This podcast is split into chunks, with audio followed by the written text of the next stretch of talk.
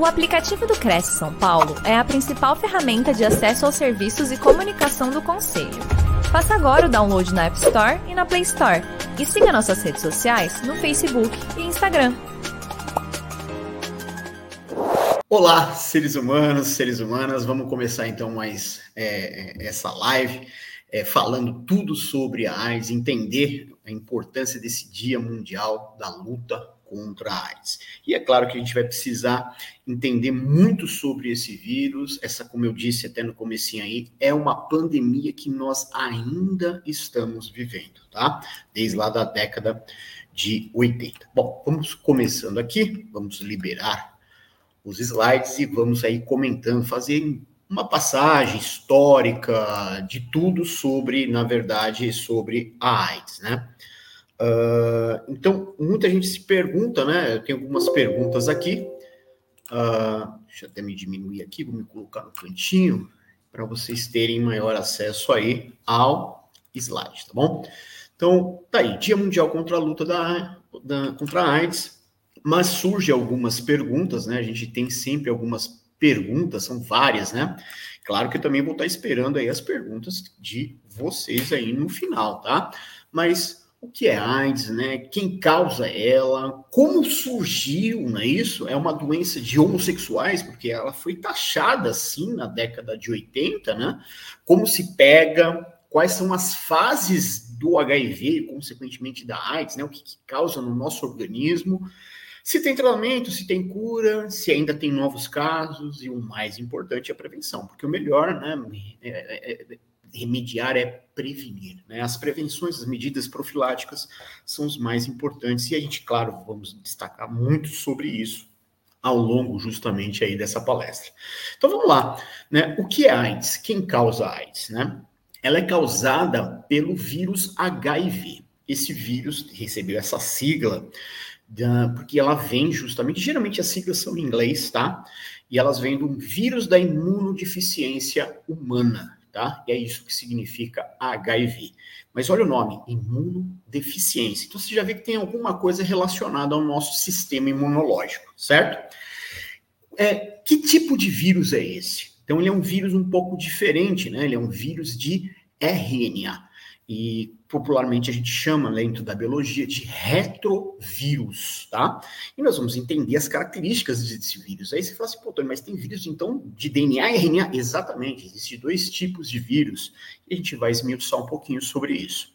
AIDS é a sigla, como eu disse, em inglês, e ela ficou popularmente conhecida no mundo todo. Aqui no Brasil, inicialmente começaram a chamar de SIDA, mas o nome não pegou tanto, né? Porque SIDA é, o que, é a sigla em português, seria Síndrome da Imunodeficiência Adquirida, beleza? Esses desenhos, as imagens que eu coloquei aí, são justamente imagenzinhas aí do vírus do HIV. Então perceba já quem é ele, né? Tá aí, ó. Esses são os vírus do HIV, beleza? Bom, vamos lá. Seguindo então. Uh, como eu disse, ele é um vírus. Muita gente discute: vírus é um ser vivo? Não é um ser vivo? A grande maioria dos autores de livros de biologia dizem que vírus não é um ser vivo. Afinal de contas, ele é acelular, ele é ametabólico, isso é, não tem metabolismo próprio, ele não consegue produzir proteínas, produzir corpos, produzir é, carboidratos, fazer síntese de novos materiais genéticos. Então, por conta disso, a gente fala que eles são justamente aí é, é, não são seres vivos, tá? Alguns pequenos autores de livros de biologia até falam que ele é um ser vivo atípico. Por que atípico? Porque ele produz, né? É, é, é ele, não é que produz, ele tem a composição dele substâncias orgânicas. Tônica, o que é diferença de substância orgânica e inorgânica? Orgânica lembra assim, ó, organismos. Então são os organismos que produzem essas substâncias: carboidratos, proteínas, vitaminas, lipídios, ácidos nucleicos, que é o material genético. Então, conclusão: uh, essas são as substâncias orgânicas. E querendo ou não, qual que é a composição do vírus? Olha esse desenho que eu coloquei aqui em cima de mim, ó. Tá aqui, ó. Eu tenho justamente tudo que é proteína, essa cápsula toda, essa cauda, essas fibras, é tudo proteína. Perceba que está na mesma cor, são proteínas, beleza? E o material genético, o ácido nucleico, está aqui dentro. Tá bem? Que no caso desse vírus que está aqui em cima, o bacteriófago, ele é justamente um vírus de DNA, então tem um DNA aqui dentro, né? Aquela cadeia dupla, bonitinha, né? Que o pessoal gosta de desenhar.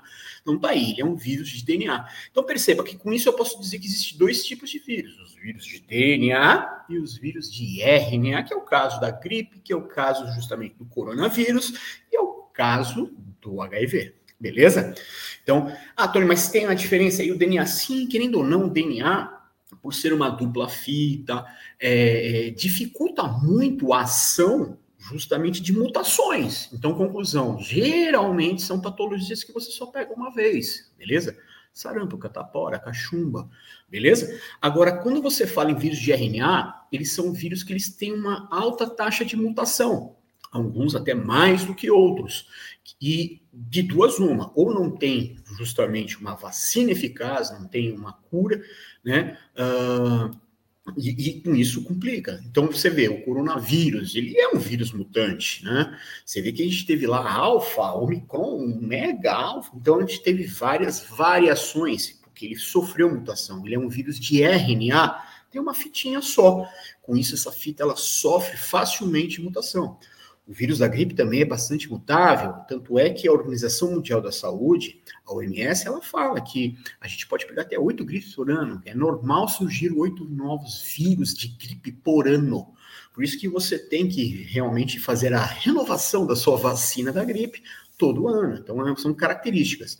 Agora, se você já acompanhou durante a época da pandemia o coronavírus sendo mutante, né, mutando várias versões, o vírus do HIV é 100 vezes, segundo os cientistas aí, 100 vezes mais mutável do que o coronavírus. Então, essa já, já entendeu. É uma dificuldade, por isso que nós não vamos ter uma vacina tão cedo, tá bom? Então, essas são as características. E aqui do meu ladinho eu coloquei justamente aí outros vírus, né? Tem o próprio HIV aqui, vírus de hepatite, vírus de ebola, e tem vários outros tipos aí para vocês. O fato dos vírus é, não serem justamente é, células, não ter um metabolismo próprio, eles precisam, para formar novos vírus, vamos dizer assim, para se reproduzir, eles precisam justamente de alguém que tenha esse maquinário todo, né, esse maquinário metabólico. E obrigatoriamente, você falou metabolismo, eu estou falando de metabolismo celular, ela acontece dentro das células, beleza? Então, conclusão, por isso que o vírus, sempre, todos os vírus, isso é uma regrinha, né? Eu passo até o pessoal lá nos concursos, para o pessoal do pré-vestibulares na escola, no colégio. Vírus é parasita intracelular obrigatório, porque ele precisa entrar dentro da célula, usar o seu maquinário para justamente formar novos vírus, beleza? Essa é uma característica de todos os vírus, tá bom? Então, com isso, existe até, posso dizer assim, uh, um vírus, a gente acabou ouvindo isso, por que, que o, o detergente dava certo, por que é, o álcool dá certo, uh, quando a gente falava lá no coronavírus, né, durante a pandemia. Existe vírus que têm envelope e outros que não têm. Perceba aqui, ó, o bacteriófago, ele não tem nenhum envelope, é, é, é justamente a proteína e o material genético. Outros vírus, eles têm essa proteína, tem o material genético, mas ainda em volta tem um envelope. Esse envelope é justamente aí formado por glicoproteínas, glicolipídios e outros, outras coisas mais. Então, conclusão, o álcool consegue justamente desmanchar isso. Ah, o detergente, o sabão, como você lava a mão, consegue desmanchar isso. E isso acaba justamente dificultando a ação do vírus, beleza? Então, por isso que dava muito certo em relação ao coronavírus, em relação à gripe. A gente justamente está fazendo uma boa asepsia da nossa mão, uma boa limpeza né, da nossa mão ou com detergente, ou com álcool gel lá, que a gente se benzeu bastante com álcool, não é isso? Bom, isso explica muito em relação ao que é o vírus do HIV. O vírus do HIV, ele tem justamente, ó, essa parte, essas bolinhas aqui verdinhas, elas são justamente aí a cápsula de proteína. E essa parte laranja com essas coisinhas aqui, essas anteninhas, né, elas são justamente aí essa cápsula, justamente aí, né, de, de de, de, membrana na nossa célula. E aí vem um X. Nós vamos entender a ação do HIV, porque esse HIV é um vírus brilhante, vamos dizer assim, a atuação dele, beleza? Então, como eu disse, ó, Vírus precisa entrar dentro da célula, vírus precisa usar o nosso maquinário das nossas células para formar novos vírus, beleza? E o HIV tem uma coisa a mais. Essa membrana aqui, ó, que vem justamente é, é, em volta dele, essa cápsula, né, esse envoltório, né, esse envelope, ele vem justamente, olha a sacanagem que ele usa, ele vem das nossas membranas. Ele pega pedacinhos das membranas das nossas células, da parede das nossas células, vamos dizer assim, dessa forma melhor, e ele usa para justamente formar essa cápsula. Com isso, ele começa a enganar o nosso sistema imunológico, ele está usando material nosso. Olha só que louco tá? Então, essa é uma grande problemática em relação a esse vírus. Tá aqui, ó, a imagem aumentada, como eu disse, nós temos aqui o capsídeo, a cápsula de proteína, tá? Temos o material genético, que no caso é o RNA, é uma fita só, e temos aqui justamente o envelope, tá? Da nossa membrana, com as glicoproteínas aqui presas nele. E percebe esse nome aqui, ó, transcriptase reversa. Vai ser importante mais para frente, tá bom? Então a gente vai citar essa transcriptase reversa aqui bem para frente. Bom, Antônio, mas como que o vírus se multiplica dentro de nós? Então tá aqui, ó. O HIV, ó, olha o que ele faz. Ele entra aqui dentro aqui, ó, ele tá aqui, ele pousa sobre a nossa célula. Imagina que essa aqui é a nossa célula, tá bom? Aí ele pousou aqui, injeta o material genético dele, faz uma passagem, porque percebe, ele é RNA. Ele forma um DNA, beleza? Um DNA simples, de cadeia simples, dentro da nossa célula aquela transcriptase reversa é importante para isso. Mas depois eu vou falar mais para frente, tá? Aí esse DNA se liga, se combina com o nosso DNA das nossas células. E isso vai justamente aí estimular a formação de novos RNAs virais e novas cápsulas. No final tem novos vírus, beleza? Só que percebe, ele formou justamente aqui o capsídeo, a cápsula de proteína, tem o material genético, mas não tem a membrana. Ele usa a nossa membrana. Então, com isso, ele dificulta justamente do nosso sistema imunológico. Pior ainda, a célula que ele utiliza para justamente se multiplicar são justamente as células do nosso sistema imunológico. Então, olha só, ele engana o nosso sistema imunológico de uma forma, infelizmente, brilhante. Beleza? Esse é um grande problema do HIV. Então você fala assim: ah, vai surgir uma cura, vai surgir uma vacina. Não, não vai surgir uma vacina tão cedo. Beleza? Existem outros caminhos, e eu vou falar desses caminhos para você. Por isso que a prevenção, já que não tem uma cura, a prevenção é o mais importante. Por isso esse Dia Mundial da Luta contra a AIDS, por isso a importância dessa conscientização sobre as prevenções para essa doença uh, elas acabam sendo de extrema importância, beleza? Uh, então, seguindo o fio aí, ó, uma outra imagem dessa, justamente dessa, uh, dessa ação, justamente, do vírus dentro das nossas células. Como eu disse aqui, ó, ele se fixa primeiro, então tá aqui, ó, ele vai se fixar na nossa membrana. Perceba que ele tem umas bolinhas de encaixe perfeito aqui, Tá? Então, esses Y aqui que nós temos preso na membrana plasmática, ele tem um encaixe perfeito, essa combinação perfeita. Olha só que louco, uma chave fechadura que a gente fala. Tá? Uh, ele penetra, portanto, ó, ele só injeta, é, né, ele vai acabar penetrando aqui, ó, na célula, tá vendo? Ele já está parte 2. Aí ele vai fazer a liberação do RNA. Ó, ele liberou a fita, essa fita ela vai justamente formar, olha só, fase 4, síntese do DNA. Sim, é uma cadeia simples, pela ação dessa enzima que eu falei, transcriptase reversa. Ele, ele, já leva essa enzima, que vai fazer o RNA dele se transformar em DNA de cadeia simples, porque esse DNA vai entrar dentro do núcleo, a fase 5, e vai se ligar com o nosso DNA. Então você fala assim: ah, Tony, vou conseguir criar uma forma de destruir todos os vírus do nosso sangue. Poxa, brilhante. Mas tem um problema. O Existem células no nosso sistema de defesa que estão contaminadas, que é o material genético que está contaminado. Então, conclusão, deu para entender? Eu não tenho uma ação direta sobre essa, essa ação gênica, né? Eu não tenho como consertar o DNA dessas células, porque estão contaminados. O DNA do vírus está ligado ao DNA justamente humano. Então, conclusão, eu não tenho ainda uma capacidade de uma ação gênica desta forma, tá? Por enquanto. Depois a gente comenta alguma coisa lá no final. Mas está aí, esse é o problema. Com isso, ele obriga o nosso DNA a formar novos materiais genéticos do vírus e novas, justamente, cápsulas de proteína. Pega a nossa membraninha e pronto. No final eu tenho aqui, ó, novos vírus do HIV com membrana da nossa célula, com partes nossas. Então, por isso que o sistema de defesa não consegue identificar. Ele vai contaminando célula, célula, célula, célula e vai justamente domando o nosso organismo, beleza? Fazendo o nosso organismo virar uma fábrica de novos vírus de HIV. Mas aí vem a grande pergunta, né?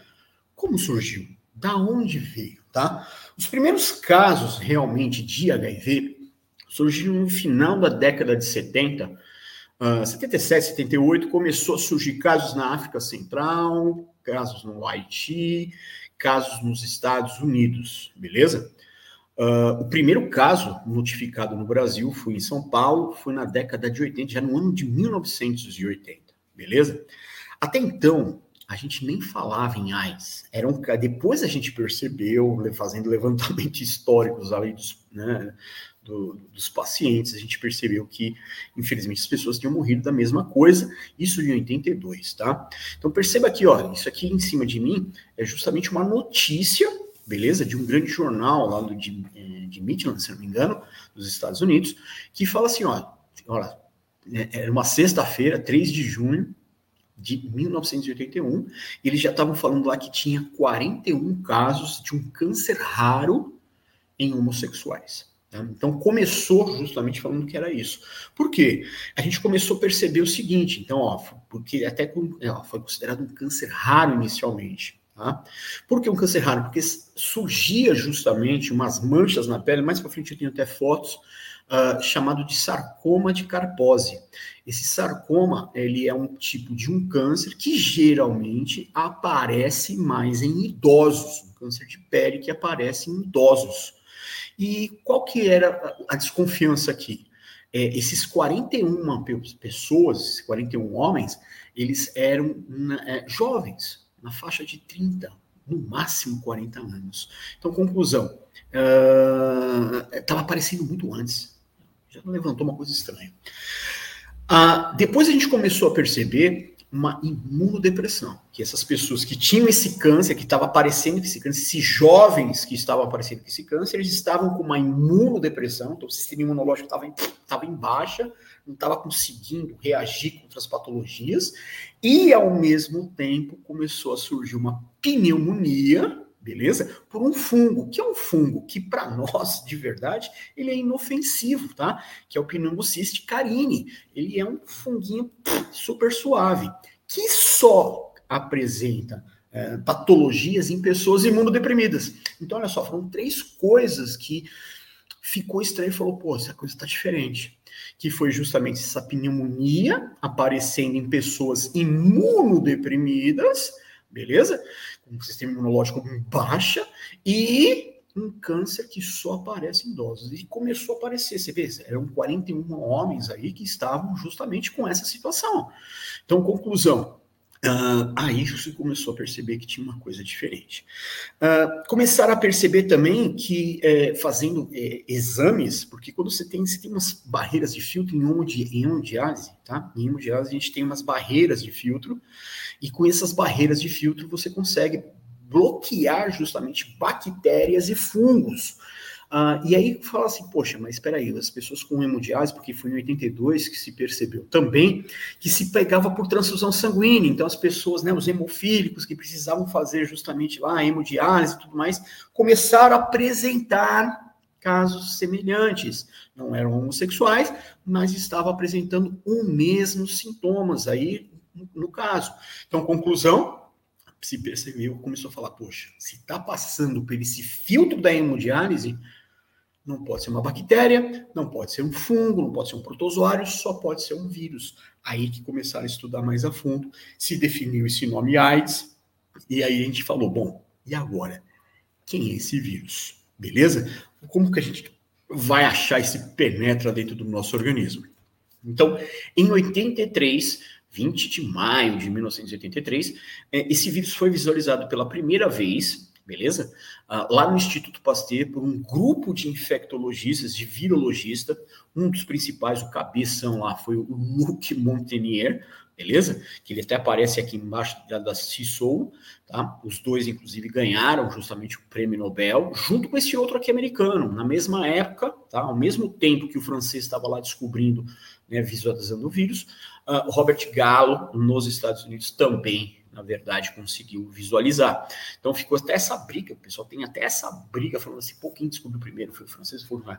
Graças a Deus, em 2008, se não me engano, falaram, não, os dois ganharam, inclusive eles ganharam aí, justamente aí, né, reconhecimento mundial das descobertas de ambos aí, tanto do francês quanto do americano.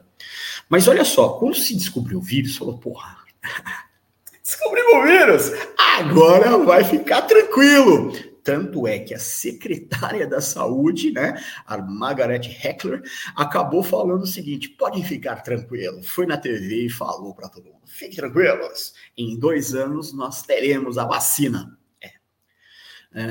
Uh, já estamos completando praticamente aí 40 anos da justamente dessa que vivemos essa pandemia e até hoje não tem vacina e não tem assim uma prevenção né, ter pretensões, desculpa, até melhor dizendo, pretensão de ter uma vacina. Existem outros caminhos e a gente vai mostrar para vocês, beleza? Uh, em 1985, a gente acabou dando o nome de, já que percebendo, estudando, os estudos foi se aumentando cada vez mais. Infelizmente, muitas pessoas, até famosos, morrendo de HIV, de, morrendo de em decorrência da AIDS, acabou se dando o nome da imuno, né, o vírus da imunodeficiência humana em 1985. Já em 86, você vê como os caras começaram a batalhar, tá? Veio justamente aí a criação do Programa Nacional, de, inclusive aqui no Brasil, de DST, doenças sexualmente transmissíveis, inicialmente chamado de doenças, hoje a gente chama de IST, infecções sexualmente transmissíveis, e de AIDS. Então já começou um, um negócio de prevenção aqui no Brasil. Em 1987 surge a primeira droga retroviral, antirretroviral, que é o AZT, né, azulodomida, que é bastante utilizado até hoje, tá? Ao mesmo tempo, em 87, tá?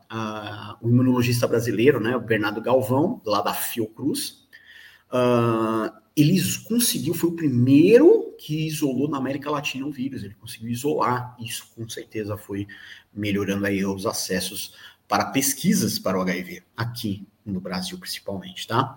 Em 1988 é criado o SUS, isso é um, importante lembrar, porque o SUS vai ter uma participação muito importante. Hoje o Brasil, ele é, é referência mundial de combate, de prevenção para a AIDS, tá? Então, ele, com isso, é, é, importante a gente relembrar do SUS, e eu vou comentar daqui a pouco mais o porquê. E, tanto é que, por conta do SUS, em 1991, a gente começa a fazer uma distribuição gratuita desses medicamentos aqui, ó, o AZT e o Retrovinir, que eles são importantes aí justamente aí para é, é, esse, esse combate. Esse aqui é o Galvão, tá? Esse aqui é o Bernardo Galvão, o primeiro aí, é, uh, brasileiro né, a descobrir, a isolar o vírus do HIV. Tá?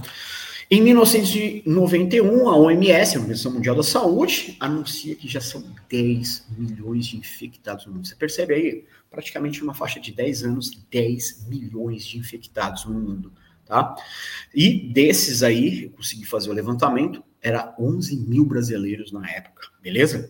Começaram também a fazer a combinação de AZT o virar o Videx, que, e aí a gente começa, inaugura em 1991 os famosos coquetéis, porque não adianta usar só uma medicação, você usa várias medicações, e esse conjunto de medicações a gente dá o um nome de coquetel, tá?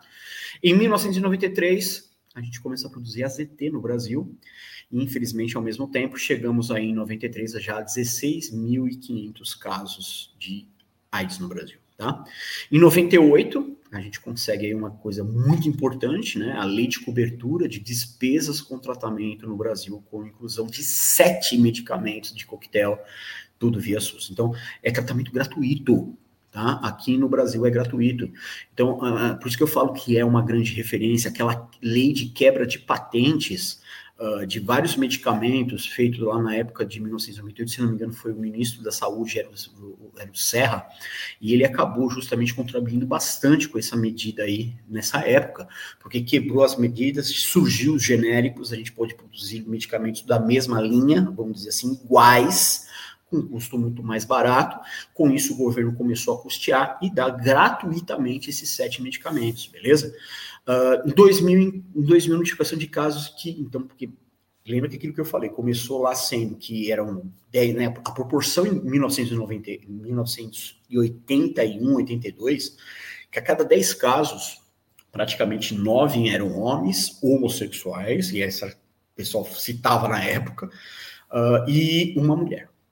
Beleza? Então, era um, você vê, o negócio era muito gritante.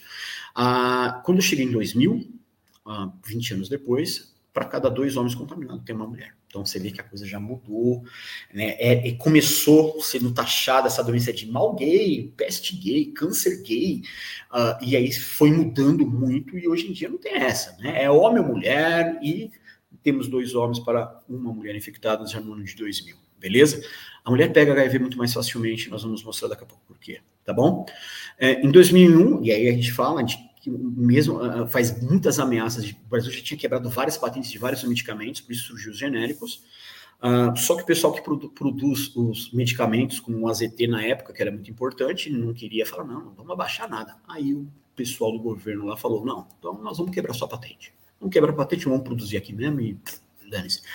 Isso fez os custos, com esse medo, fez os custos caírem bastante, então a gente começou a produzir AZT de uma forma muito mais tranquila, né? E, e, e muito mais barata para distribuição. Por isso que o Brasil hoje é uma referência realmente de tratamento e prevenção de HIV, beleza? Em 2006, estipulado aí o dia de luta contra a AIDS, beleza? Então, primeiro de dezembro, né, o dia de mundial da luta contra a AIDS. Em 2000, ainda as notificações eh, da mulher, Brasil ameaça, fabrica sete antivirais, então, sabe, antiviral a gente vai entender daqui a pouco, Uh, teste rápido da Fiocruz, isso foi importante. Antivirais indicados para qualquer fase. A gente vai passar por essas fases. Assim, o que é fase, né? A gente vai passar. Surge comprimidos 3 em 1, três medicamentos em um só, tudo para baratear. Vem o que a gente chama de PrEP. O que é PrEP? PEP, essas coisas, não entendo nada, a gente vai falar. Uma outra droga surge, uma outra, é, uma versão melhorada. Então você vê, a, a, a luta contra a AIDS, ela não para a gente pode até dizer que é muito silenciosa. Apareceu muitos casos aí que, né, a gente esqueceu completamente quando se falou de gripe suína, a gente esqueceu completamente da AIDS quando se falou é, de Covid, passamos aí essa pandemia de Covid, mas a AIDS está ali, ela não desapareceu, beleza? Quando você fala em AIDS no mundo, uh, hoje em dia são 40 milhões de pessoas no mundo todo vivendo com AIDS, vivendo com HIV dentro de si, beleza? Nós temos é, mais de 40, é, quase 45 milhões de mortes desde que começou esta pandemia lá na década de 80. 45 milhões de mortes relacionadas ao HIV, relacionadas à AIDS. Então, conclusão, é, é uma pandemia que ela, ela continua, ela não para, diminuiu os casos, claro, a minha geração se assustou quando viu né, grandes ídolos morrer, eu vi Cazuza, principalmente eu vi lá o Fred Mercury, eu vi outras pessoas famosas aí falecendo por conta disso, então isso assustou a nossa geração. Só essa geração mais atual, que tem na, na faixa dos 14, 15 anos, essa geração já está pegando uma coisa mais suave, né? Então, conclusão, elas não se preocupam tanto e a prevenção acaba né, sendo deixada de lado. Esse é o grande problema. E aí vem essa pergunta: é uma doença de homossexuais? Ela começou nesse grupo, mas não tem nada a ver, tá? Ela foi rotulada de uma forma muito injusta dessa forma, tá? E você fala assim, ah, Antônio, é mentira. Então, olha aí, olha relatos de jornais aí, ó. AIDS castiga Deus. É castigo de Deus, porque bicha é uma Raça desgraçada. Olha isso, raça. Raça é tudo humana. Né? Outra aqui, ó. Saúde não definiu sobre o câncer gay. São jornais de São Paulo, são jornais do Brasil. Tá? Peste gay é uma epidemia do século. Isso aí é da Folha de São Paulo. É, isso já é um jornal de Sydney, lá na Austrália. Ó. Povo de Sydney caça gays por temor ao AIDS. Sim, o pessoal foi para a rua para bater em pessoas, matar pessoas homossexuais. Olha que absurdo. Tá? Então você vê que as coisas são loucas demais, né? Outros jornais aqui, ó, esse aqui é da, de Madrid, tá? Uh, de Paris, câncer gay. Então você vê como eles falavam na época, né? Diversas imagens aí, ó, SIDA é o câncer gay, isso na Argentina, no Chile. Conclusão, a AIDS, pessoal, não tem esse negócio de, de, de preferência sexual. Tá? Sim, existe alguns tipos de relações que passam mais facilmente, nós vamos discutir isso tá? Nós vamos falar disso. Mas hoje em dia não tem essa não. Pega criança, pega idosos, Peguem jovens, peguem jovens adultos como nós, beleza? Pega todo mundo. Não vê raça, não vê crença, não vê nada, não tem essa. A AIDS está aí ela, e a gente precisa aprender a conviver com ela, tá? Se prevenir. A prevenção sempre é o melhor momento. Então, só para você ter uma ideia, de 2011 para 2022 aqui no Brasil, você vê que os casos eles se elevaram. Então, é uma, é uma preocupação, tá? Você percebe, ó, 2011 a gente registrou nesse ano 13.700, quase 14 mil novos casos de HIV em 2011.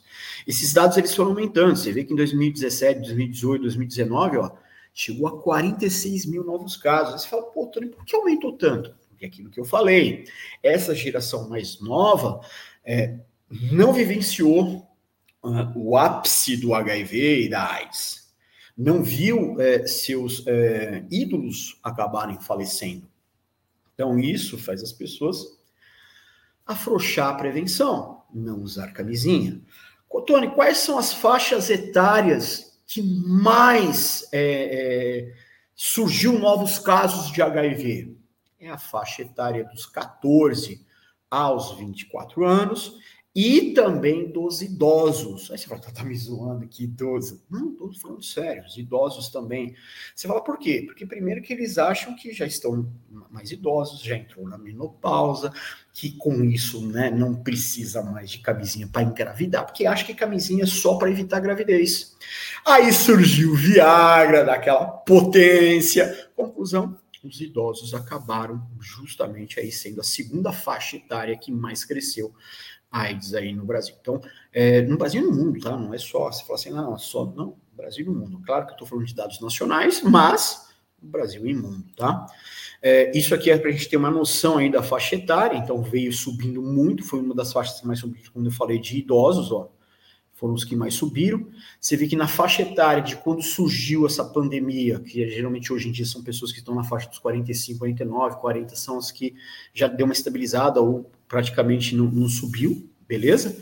Uh, e os jovens, né, a faixa que mais sobe, infelizmente, elas disparam aí, então é, realmente mostrando aquilo que a gente está falando aí para vocês.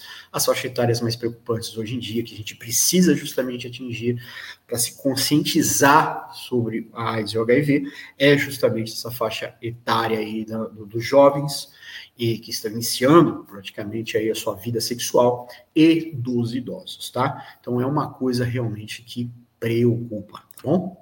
Então, casos de HIV ó, idosos quadruplica no Brasil, só para a gente ter uma ideia, né? Vem aumentando, ó, em 2011, olha, é, um pouquinho menos de 400 novos casos, e olha só como o vírus subindo, ó.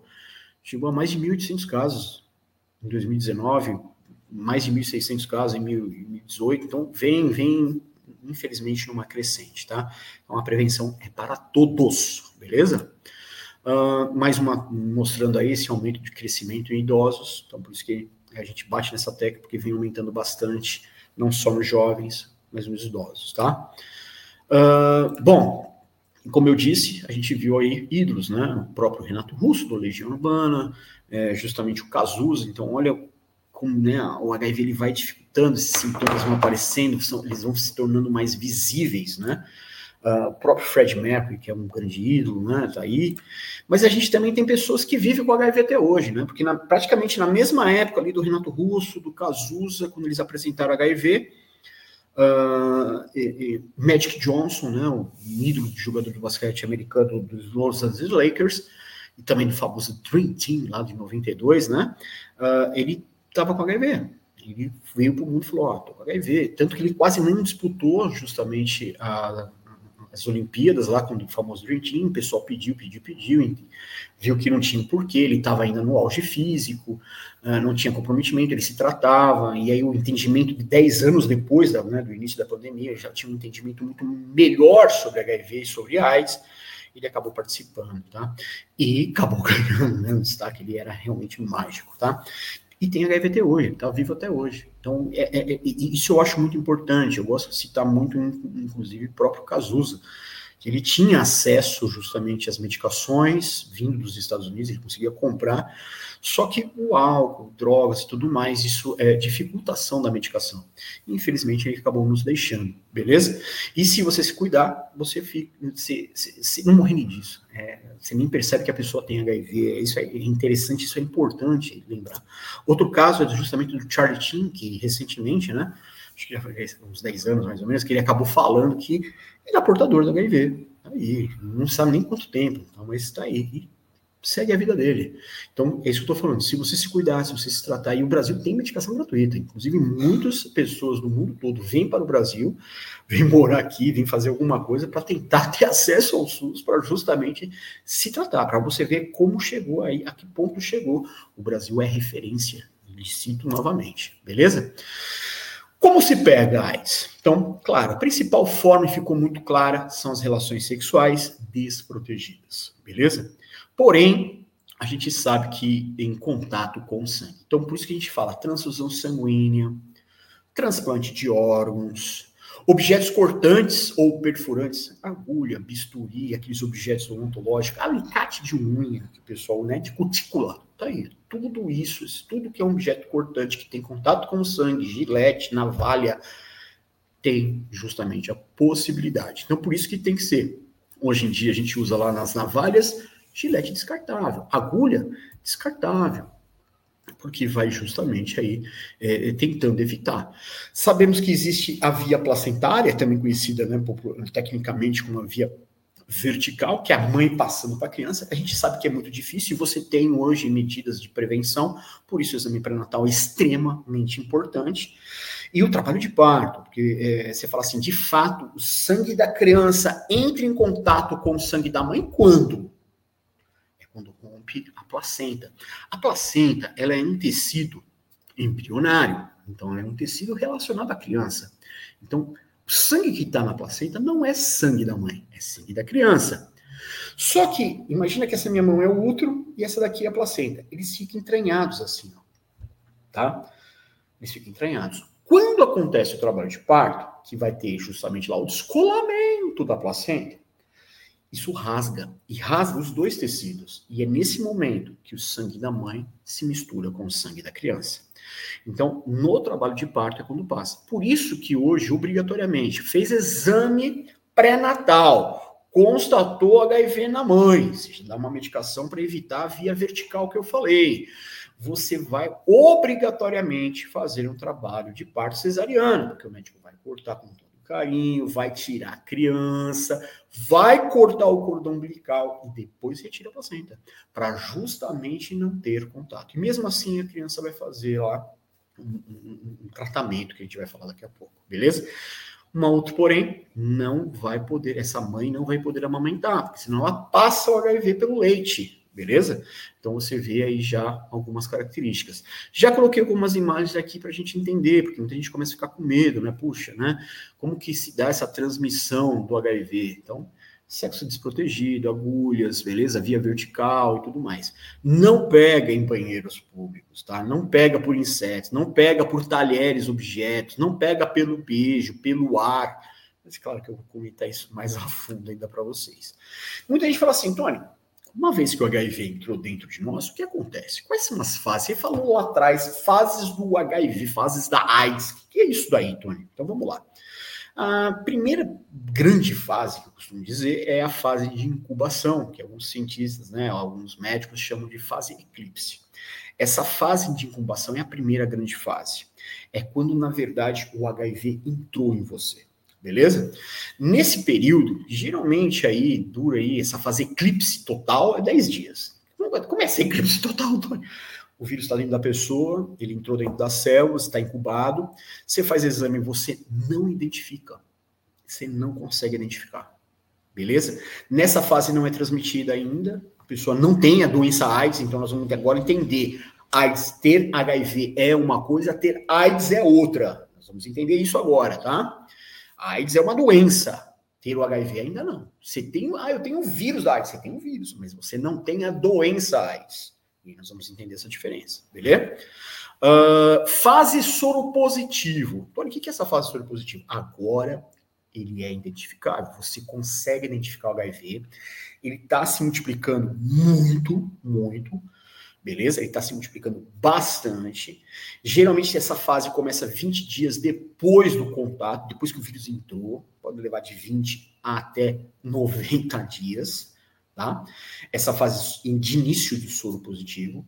Se você faz o exame, você vai identificar obrigatoriamente. Ele é transmitido, ele é como está se reproduzindo, está indo para o sangue e você vai transmitir, mas não tem doença AIDS. Tony, tem sintoma? Olha, de 10 a 60% do caso, a grande, ser real, a grande maioria das pessoas não apresentam sintomas. Ah, Tony, mas tem um pessoalzinho que apresenta sintoma? Tem, tem. Eu, eu vi um, até um, recentemente, né, estava até conversando aqui em casa, recentemente vi um caso de uma moça que se separou momentaneamente do marido, é, teve relações sexuais com outro cara uma vez só, acabou voltando para o marido, foi desprotegido porque ela estava, segundo ela, alcoolizada, e passou HIV para o marido. Ela, ela passou, ela não apresentou sintomas e o rapaz apresentou. Então, para você ver, pode ou não apresentar sintomas, tá bom? Geralmente, o mais comum é não apresentar, tanto que a moça não teve nenhum sintoma e o rapaz teve alguns sintomas. Tony, o que acontece nessa fase aí? O vírus entrou, né? A fase de, é, de incubação, o vírus acaba entrando, e aí é uma, uma coisa importante. Por que, que eu estou colocando de novo? Para a gente ver de uma outra forma, tá? O HIV, olha só, esse aqui é o HIV, ele entra na célula, ele entra qual célula? Linfócito CD4. É um linfócito CD4, é uma, é uma célula justamente de defesa do nosso organismo, do nosso sistema imunológico.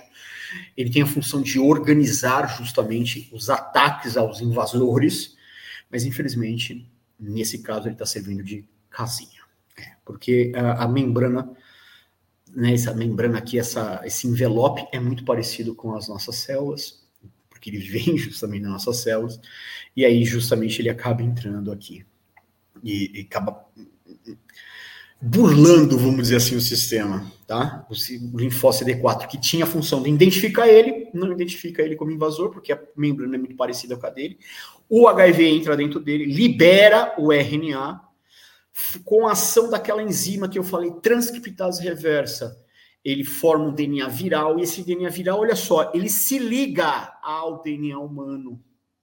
Ele se liga, ele começa a fazer parte de nós. Beleza? Com isso, o DNA humano começa o quê? A fabricar novos materiais genéticos do vírus.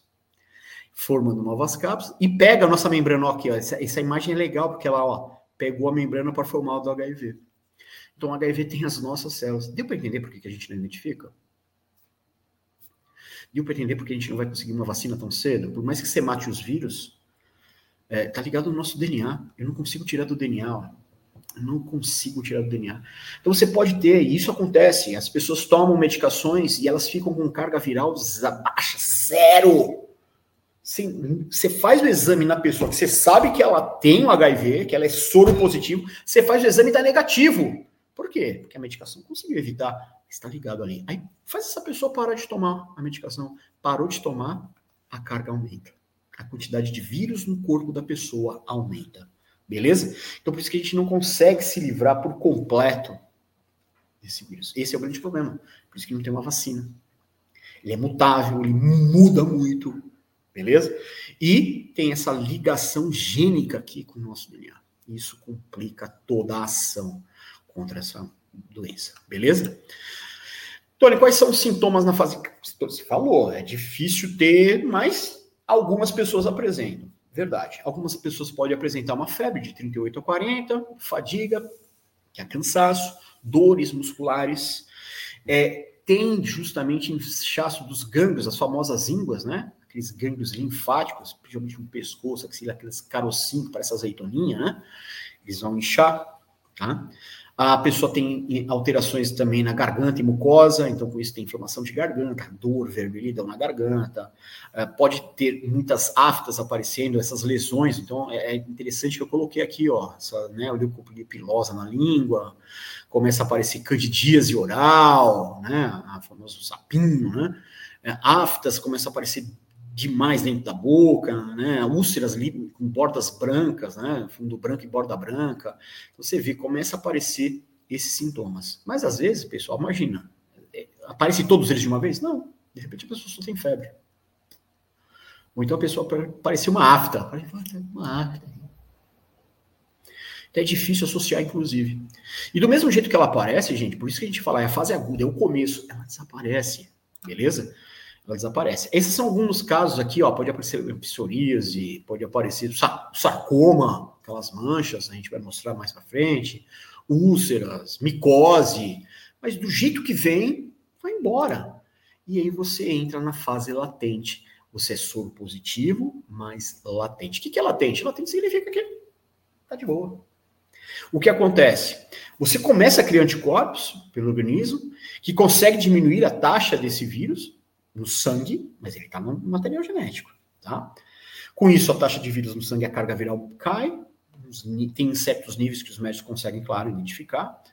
O, os anticorpos, o CD4, que é importante, dá uma subidinha e você fala, ah, não é nada demais, realmente foi uma baixa da resistência, foi uma gripinha, tudo de boa, tudo de boa, tudo de boa já, essa infecção da garganta já passou. E só que a carga viral, se você não cuidar nessa fase, e aí pode levar até 10 anos, ela pode ir aumentando novamente, aumentando, aumentando, aumentando, o CD4 vai caindo, caindo, caindo, e aí a pessoa sai da fase de latência, tá? Como eu disse, não tem sintoma nessa fase, porque a carga está baixa, carga está baixa. A replicação viral continua acontecendo, tá? Num comecinho mais lento, depois vai aumentando quando vai para fase AIDS, que é a última fase. É transmitido, você continua transmitido, mas a pessoa não tem a doença AIDS. Beleza? Essa é a fase latente. Fase AIDS. Ah, tá bom. AIDS, vamos, re, vamos relembrar. Síndrome da imunodeficiência adquirida. Ela está relacionada exclusivamente com HIV tá? Ela é definida com números de linfócitos, CD4 abaixo de 200. Geralmente nós temos na faixa de 500, é o normal. Caiu para 200, você... Hum, a ideia não é boa. Não cai normalmente, gente. Por mais que você falar, estou com uma baixa da imunidade. Não para 200. Deu para entender? É, normal é 500. Ai, caiu para uns 450, 400. Isso é uma queda da sua imunidade, é uma baixa da sua resistência. Agora, cair demais, mais da metade, cair para 200, é um indicativo. Então, o médico vai pedir outros exames para tentar identificar se realmente pode ser justamente um OHIV, beleza? Uh, continua tendo replicação viral, ele é identificado, ele é transmitido. E, infelizmente, agora o HIV, a quantidade é, é altíssima, porque se o CD4 está baixo, HIV, a carga viral, explodiu, está lá nas alturas.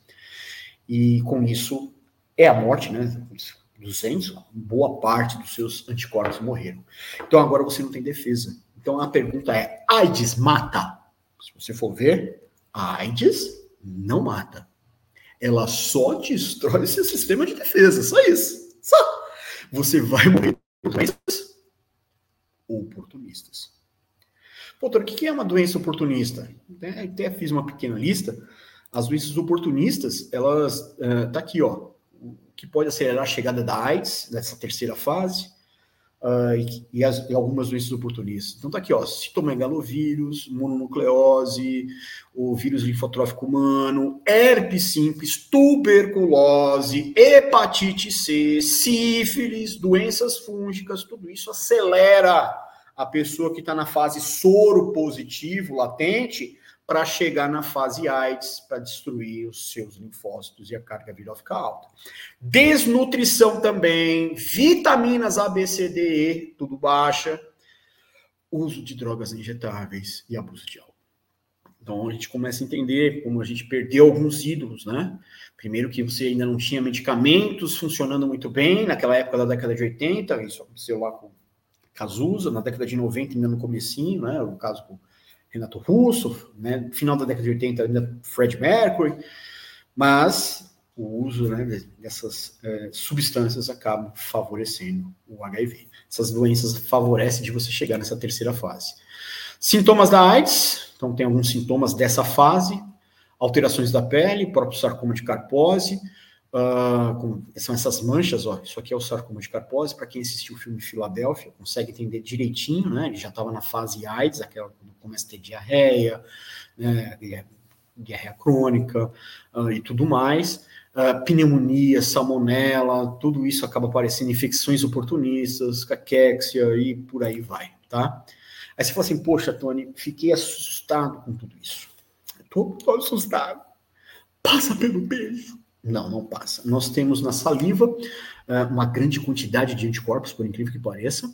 Nós temos uma grande quantidade de anticorpos, uh, uma grande forma de combater bactérias, de combater vírus, protozoários da nossa saliva. E isso impede o HIV, ele é meio fraquinho nesse aspecto, fora do organismo, ele é fraquinho, ele não consegue passar. Então, esse negócio de beijo, talheres, usar o mesmo copo, não vai transmitir.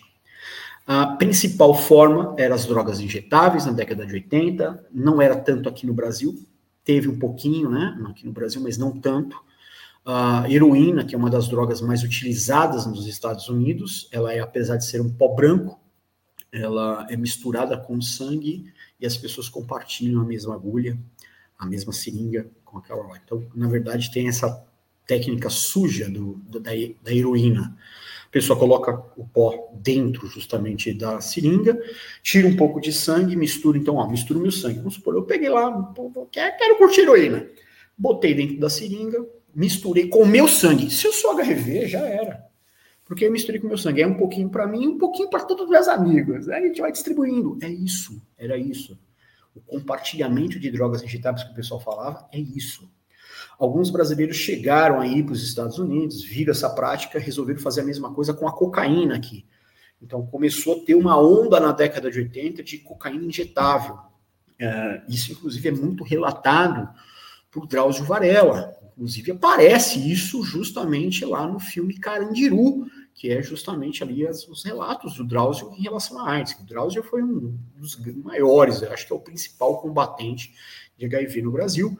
E ele tem esses relatos. Então, a partir do momento que você começou a utilização de é, é, seringas e agulhas descartáveis, começa justamente a evitar isso. Portanto, a principal forma, né? Ah, você fala assim, então, transfusão sanguínea. É verdade, transfusão sanguínea. Por isso que todos, né, bancos de sangue, obrigatoriamente, quando o seu sangue é doado, você fala assim: hoje decidi, vou doar sangue. Beleza. Vai lá, vamos doar sangue. Ah, quanto tempo você acha que o seu sangue que você doou lá para aquele banco de sangue vai estar disponível para a população em geral? Para alguém receber seu sangue? Doei o sangue hoje. Seu sangue ele vai ser examinado no dia que foi coletado, 15 dias depois vai ser examinado novamente, com 30, 45, 60 e 90 dias. Seu sangue vai passar, portanto, por uma bateria de testes. E não é só para HIV. HIV, lista de chagas, malária, sífilis e por aí vai. Toxoplasmose. Vai ser testado por um monte de doenças. Beleza? Se der positivo em alguma delas, eles vão chamar, olha, por favor, você pode comparecer aqui, a gente precisa conversar com você. conversar com você significa vem saber o que você tem. Beleza? De fato é isso.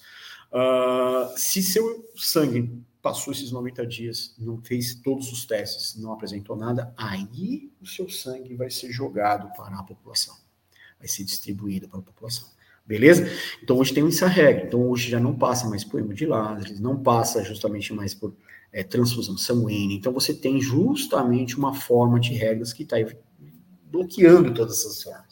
Portanto, hoje em dia, você fala assim, Tony, qual é a principal forma de. Ah, vamos falar também da, da parte, é, como eu disse, uh, vertical. Você tem medicações durante justamente a gestação que o médico vai te fornecer, se caso você for HIV positivo, e vai evitar essa passagem. Trabalho de parto, como eu já disse, vai ser uma cesariana, e logo depois que a criança nasceu, mesmo fazendo exame, deu negativo, com menos de 24 horas, ela vai tomar medicação durante, justamente, se não me engano, 28 a 30 dias, e ela vai estar salva.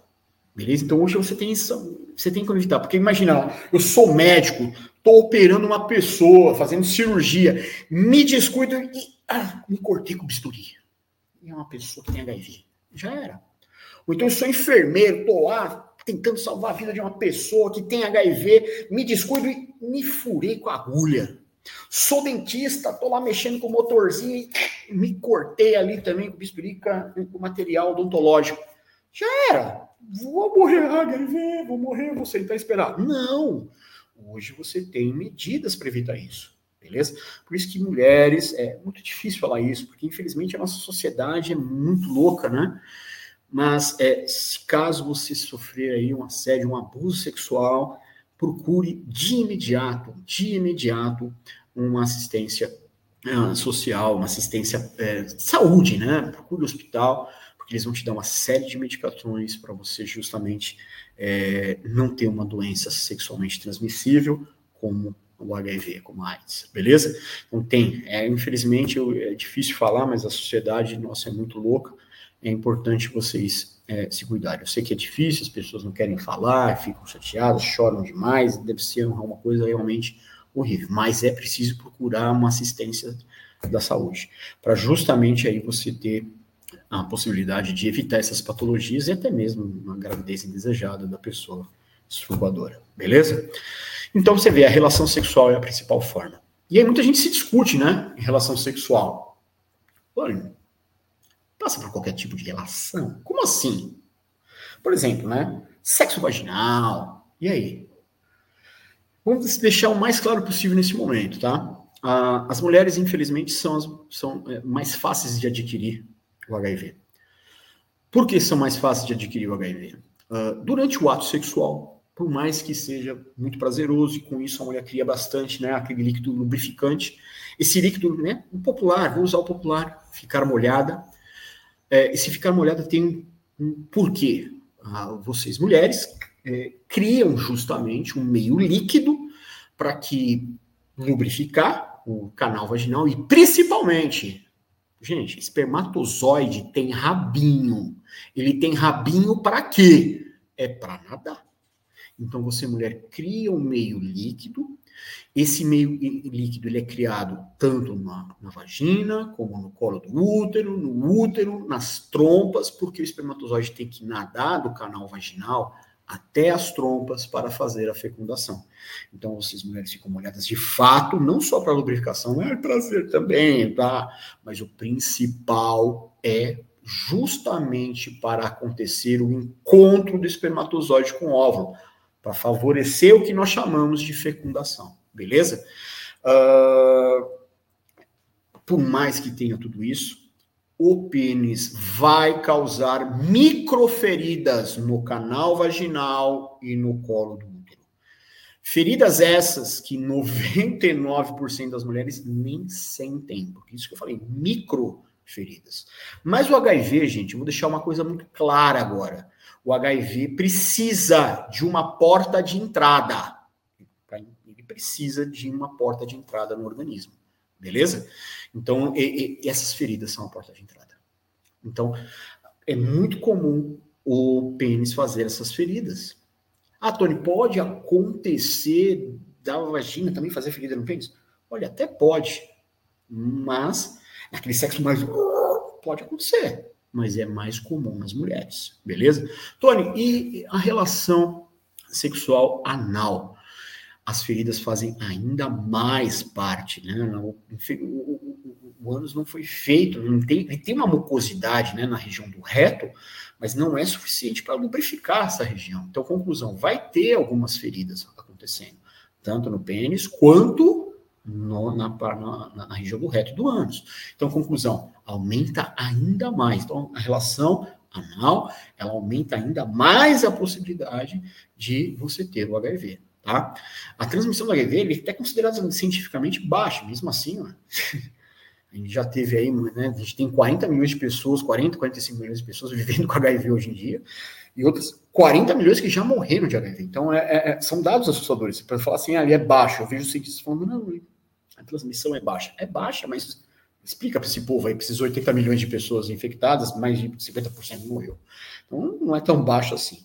Tony, relação oral. Como eu disse para vocês, a saliva tem várias coisas, né? Mas eu, eu costumo dizer que é, é, é, mais agora bizarrice, né? O sexo oral, boca, pênis. É mais bizarrice, porque a pessoa tem que ejacular muito, quase meio litro, é, na boca da pessoa. Ao mesmo tempo a pessoa precisa estar é, tá com bastante feridas na boca, então é aquela coisa bizarra, né, mano? É sexo de, de, de, de vampiros. Bastante sangue, fazer um gargarejo. Então é muito, muito difícil. Eu costumo dizer, é muito difícil. Quase que impossível, mas não é totalmente impossível. Beleza? A mente humana é maravilhosa nesses momentos, né? Então, conclusão, é, é, é, é complicado. Tony, e se for um sexo oral, né, boca-vagina? Mesma coisa, para ter a transmissão, a, vagina, da boca para a vagina, tem que ter muitas feridas na vagina e o cara tem que espumar sangue. O cara tem que estar espumando sangue. Da vagina para a boca, tem que ter muito sangue na vagina, tipo menstruação, e muitas feridas na boca. Então você vê que agora é, mais, sexo oral é bizarrice, porque praticamente você vê vários vídeos, várias pessoas falando que sexo oral não transmite. Beleza? É isso, por isso que o pessoal fala dessa forma, mas tem que tomar lá os seus cuidadinhos, beleza? Tranquilo? Então por isso que a gente fala prevenção, prevenção, camisinha sempre, beleza? Essa é a real, tá? Então, essas são as características do ato sexual, beleza? Bom, e por que, que eu tô falando tudo isso? Você falou tanto de sexo, né? Até falaram aqui, você se empolgou. É! Por quê? Porque o Brasil está é, entre os mais promíscuos do mundo, beleza? Foi feito aí pesquisas aí em agosto de 2023, pesquisas recentes, é, entre os é, 45 países aí citados aí no mundo, o Brasil aparece em segundo, só perdendo para a Austrália. Isso porque geralmente as pessoas têm em torno de mais ou menos uns 10 parceiros sexuais. Então, o Brasil está bem cotado, a Austrália está com 13, beleza, 13 pessoas, o Brasil em segundo. Tá? Outro dado de uma outra informação aí também, ó, você vê que são duas pesquisas diferentes aqui, e o Brasil então, é um dos países mais promíscuos do mundo. Então, isso aumenta muito né, essas doenças. Ah, e uma doença pode favorecer a outra. Eu gosto de lembrar da sífilis. Por que sífilis? Porque em 2010, 2011, a gente tinha 200 casos de sífilis no Brasil. 200, pô, 200 não é nada, né? Nós somos mais de 240 milhões em ação em Brasil. 200 casos não é nada. Em 2016, é, passou de 200 casos para 245 mil casos. A sífilis ela tem três estágios, três fases. A primeira fase é uma feridinha que ela pode surgir na boca, pode surgir no pênis, no ânus e na vagina. Principalmente pênis, vagina e ânus. Uma ferida. E é uma ferida interessante, porque você toca ela, ela não dói. Então, não te chama atenção. E aí a pessoa se descuida. Beleza? O problema é que é uma ferida. Se é uma ferida, é porta de entrada para HIV. Beleza? Aí depois ela desaparece, porque do mesmo jeito que a, que a ferida vem, a ferida também vai desaparecer. Aí você vai para a fase 2. Pode durar, pode demorar 90 meses, 90 uh, dias para aparecer, pode demorar até dois, três anos para aparecer, mas vem a fase 2. A fase 2 já são várias feridas no corpo, na pele, uh, que também vão tender a se curar.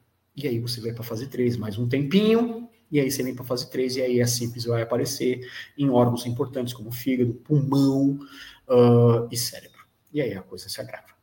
E a sífilis é fácil de tratar, é uma bezetacil, né? É uma bezetacil na primeira e na segunda fase, uma só. Você vai ficar mancando os dois dias, não vai conseguir dar sentada, né? Mas vai curar. Beleza? Só que essas feridas, como eu repito, é porta de entrada para HIV. O HIV sempre precisa da porta de entrada. Então, por isso são aquelas feridas que eu falei no ato sexual, é furar coisa cortante, objeto, beleza? Contato com sangue, essas são as principais formas de transmissão, beleza? Tem tratamento? Tem cura? Olha, Cura, a gente pode falar que não tem. Tá? Tratamento tem muitas medicações, como eu disse para vocês, lá em 86, 87 surgiu o AZT, outros antirretrovirais foram surgindo, muitos medicamentos aí, a Lamidovida, a Zilidomundovida, a Truvada, tem várias aí, são vários medicamentos utilizados hoje em dia. Uh, por quê? Porque, por exemplo, Truvada, que eu acabei de falar, que é um medicamento recente, novo. O Truvada, tá vendo? Ó, o HIV ele precisa entrar dentro das células, só que ele precisa se combinar com a célula. Lembra que eu falei que eles são parecidos? Um encaixe perfeito, chave fechadora? Tá aqui, inclusive, as células contaminadas, olha só. Uh, o Truvada faz uma cápsula em volta, ó, e com isso o HIV não consegue entrar. Então, Truvada tem esse caminho, tá? Já o, o, o AZT, que é o mais famoso, ah, azul do Mida, né, como é chamado, o que, que ele acaba fazendo? Gente, lembra que eu falei que tem a transcriptase reversa? Voltando ali, ó, ancoragem, ele entra, ó lá, RNA virar, que é uma fita, mas tem que ser DNA. Então ele tem justamente essa enzima que transforma em DNA. Essa enzima ele mesmo carrega.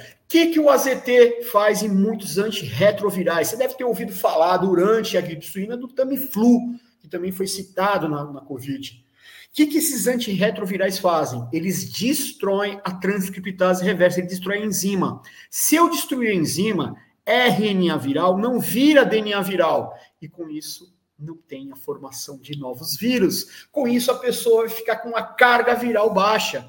Já vi muitas pessoas que tem HIV positivo, você faz o exame da negativo porque está tomando remédio direitinho. Não, e aí, com isso, nem transmite a pessoa nem transmite a patologia. Então, conclusão, olha que interessante essas medicações.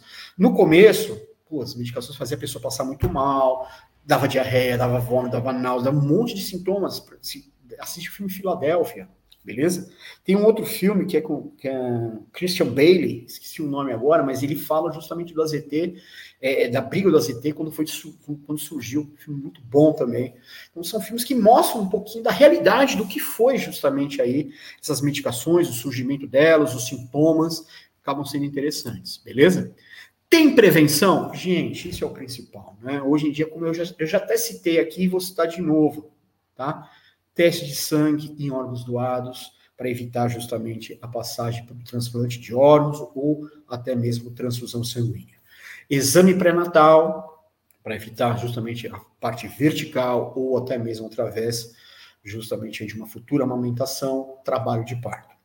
Uso de agulhas descartáveis, né? É, é, antigamente os colonos em 1908, porque surgiu na, onde surgiu o HIV, né? Onde surgiu o HIV? O HIV surgiu lá acredita-se que do chimpanzé ele tem um vírus parecido chamado CIV, que é justamente o, uh, vírus da imunodeficiência sinina, que é de chimpanzé. E aí, conclusão, provavelmente passou, porque a gente caçava muitos é, os chimpanzé para comer, caça, conclusão, contato com animal, comendo animal, passou esse vírus para nós. Ele deve ter sofrido mutações e se transformou no HIV. Então, esse é o, é o, mais aceito hoje em dia.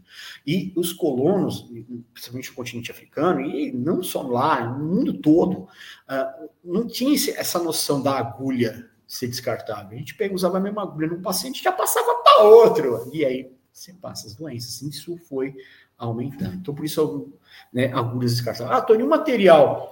Você falou aí dos alicates. Por isso que é importante é, é você ter o seu próprio alicate de cutícula, de unha, para justamente evitar a transmissão, beleza? Então, precisa ter esterilização de objetos cortantes e perfurantes. Então, será lá que na manicure que você vai, ela apresenta uma estufa de esterilização, tá? Isso é importante. Bom, preservativo bati muito na tecla. Mas aí tem essa coisa que bem ficou famosa em 2017.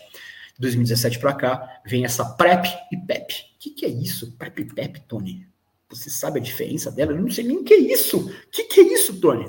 Então vamos lá. A PrEP, ela significa é, profilaxia pré-exposição. Como assim, Tony? Imagina que eu vou ter relação sexual, uh, vamos supor que e, e, minha esposa ela tem o HIV e eu vou ter relação sexual com ela. Então, isso é uma pré-exposição. Então, conclusão, eu vou justamente fazer uso dessa medicação para evitar que ela passe para mim. Mesmo ela tomando direitinho, carga viral baixa, é uma forma. Tony, e se de repente aconteceu lá de eu sou aquele médico, e eu me cortei com bisturi, ou enfermeira que eu me furei com agulha, ou então caso de abuso sexual, e aí você tem a PEP, que é justamente a, a, a prevenção pós-exposição. Beleza? Então a pessoa foi contaminada. O ideal é começar antes de 72 horas, tomar essas medicações que a gente falou, porque a quantidade de vírus que entrou em você é tão pouca, às vezes é um só, dois. e você vai conseguir com essa medicação já matar, destruir o vírus, beleza? Então você tem o pré-exposição, antes de entrar em contato com, essas, ah, com, uma pessoa que tem HIV, e você tem a pós-exposição de ter tido justamente aí. Então, hoje em dia, isso são prevenções, gente. Tudo isso aqui é importante né, a gente conhecer, para você ver que tem formas, tem maneiras de evitar. Beleza? Esse negócio que eu falei de carga viral baixa é importante. Hoje a gente tem casos de pessoas sendo curadas, né? A leucemia, um dos tratamentos que o pessoal faz a leucemia é você tirar, fazer um tratamento, fazer transplante de medula também, né? É, pega toda a medula e bombardeia toda a medula com quimio e radioterapia, destruindo justamente todo o câncer aí. E você faz o transplante depois de uma medula saudável, tá? Gente, nós temos casos aí de seis pessoas no mundo que estão curadas de HIV, que eram soro positivas, tem, tinham, né? Tinham, tinham HIV, pegaram leucemia e fazendo esse tratamento acabaram vendo que não tinha mais HIV. Acredite que foi uma medicação, a rubofloxina, se não me engano, está é, sendo testado agora fora para entender porque pode ser uma cura. Lembra aquela parte genética que eu falei de destruição? Então, essa medicação conseguiu, acredita-se que sem querer conseguiu destruir justamente o DNA que está ligado lá, o DNA viral que está ligado ao nosso DNA. Então pode ser uma cura. Nós tivemos alguns casos, está acontecendo. Vacina, Tony, é muito difícil. Não acredito em vacina. Lembra aquilo que eu falei? Esse vírus ele é 100 vezes mais mutável que o coronavírus. O coronavírus já é mutável pra caramba, a gente viu vários. Mas a vacina realmente não acredito. Essa PEP e essa PrEP, juntamente aí com talvez essa descoberta dessa medicação que é utilizada no transplante de leucemia, acreditamos aí que pode ser aí, né? A prevenção é o principal, mas quem sabe a cura, tá? Então temos aí todas essas prevenções combinadas, é importante tudo que a gente acabou falando. Para finalizar aqui, ó, se pega, se não pega, então sexo vaginal anal oral sem camisinha, uso de seringa por mais de uma pessoa, compartilhamento, transfusão de sangue, instrumentos que furam, tá, etc. Não pega, uso correto de camisinha, menstruação, masturbação a dois, beijo na boca, banheiro, suor, lágrima, tudo isso daí, banheiro, acaba não pegando, beleza? Então, tá aí. Então, a prevenção é o melhor caminho. Então, o Dia Mundial de Luta contra a AIDS, na verdade, é para falar da prevenção. Então, a gente falou bastante, contei história para vocês, uh, contei um pouquinho de como é transmitido, tudo sobre a AIDS. Acho que foi um grande dossiê AIDS aí para vocês, beleza? Então, é conscientização, passem isso adiante, é, forme aí, compartilha, porque é o melhor caminho. Beleza, gente? Então, terminamos.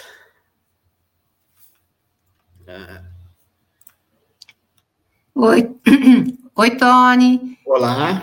Excelente sua apresentação. Nossa, muito é, esclarecedora sobre a doença, sobre todos os, todas as etapas, né?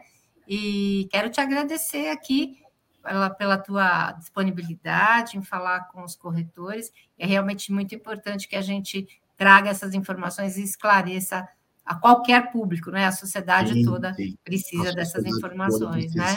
né? Desde os mais jovens até os mais idosos, né? Com certeza. E estamos à disposição para próximas oportunidades, que você tiver outros temas para falar para a gente.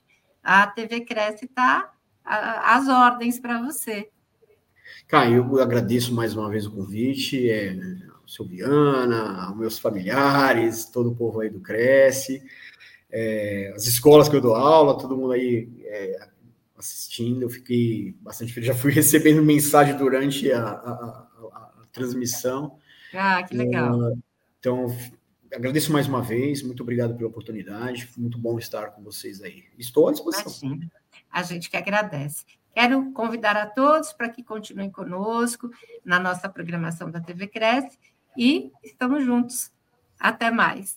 Até mais.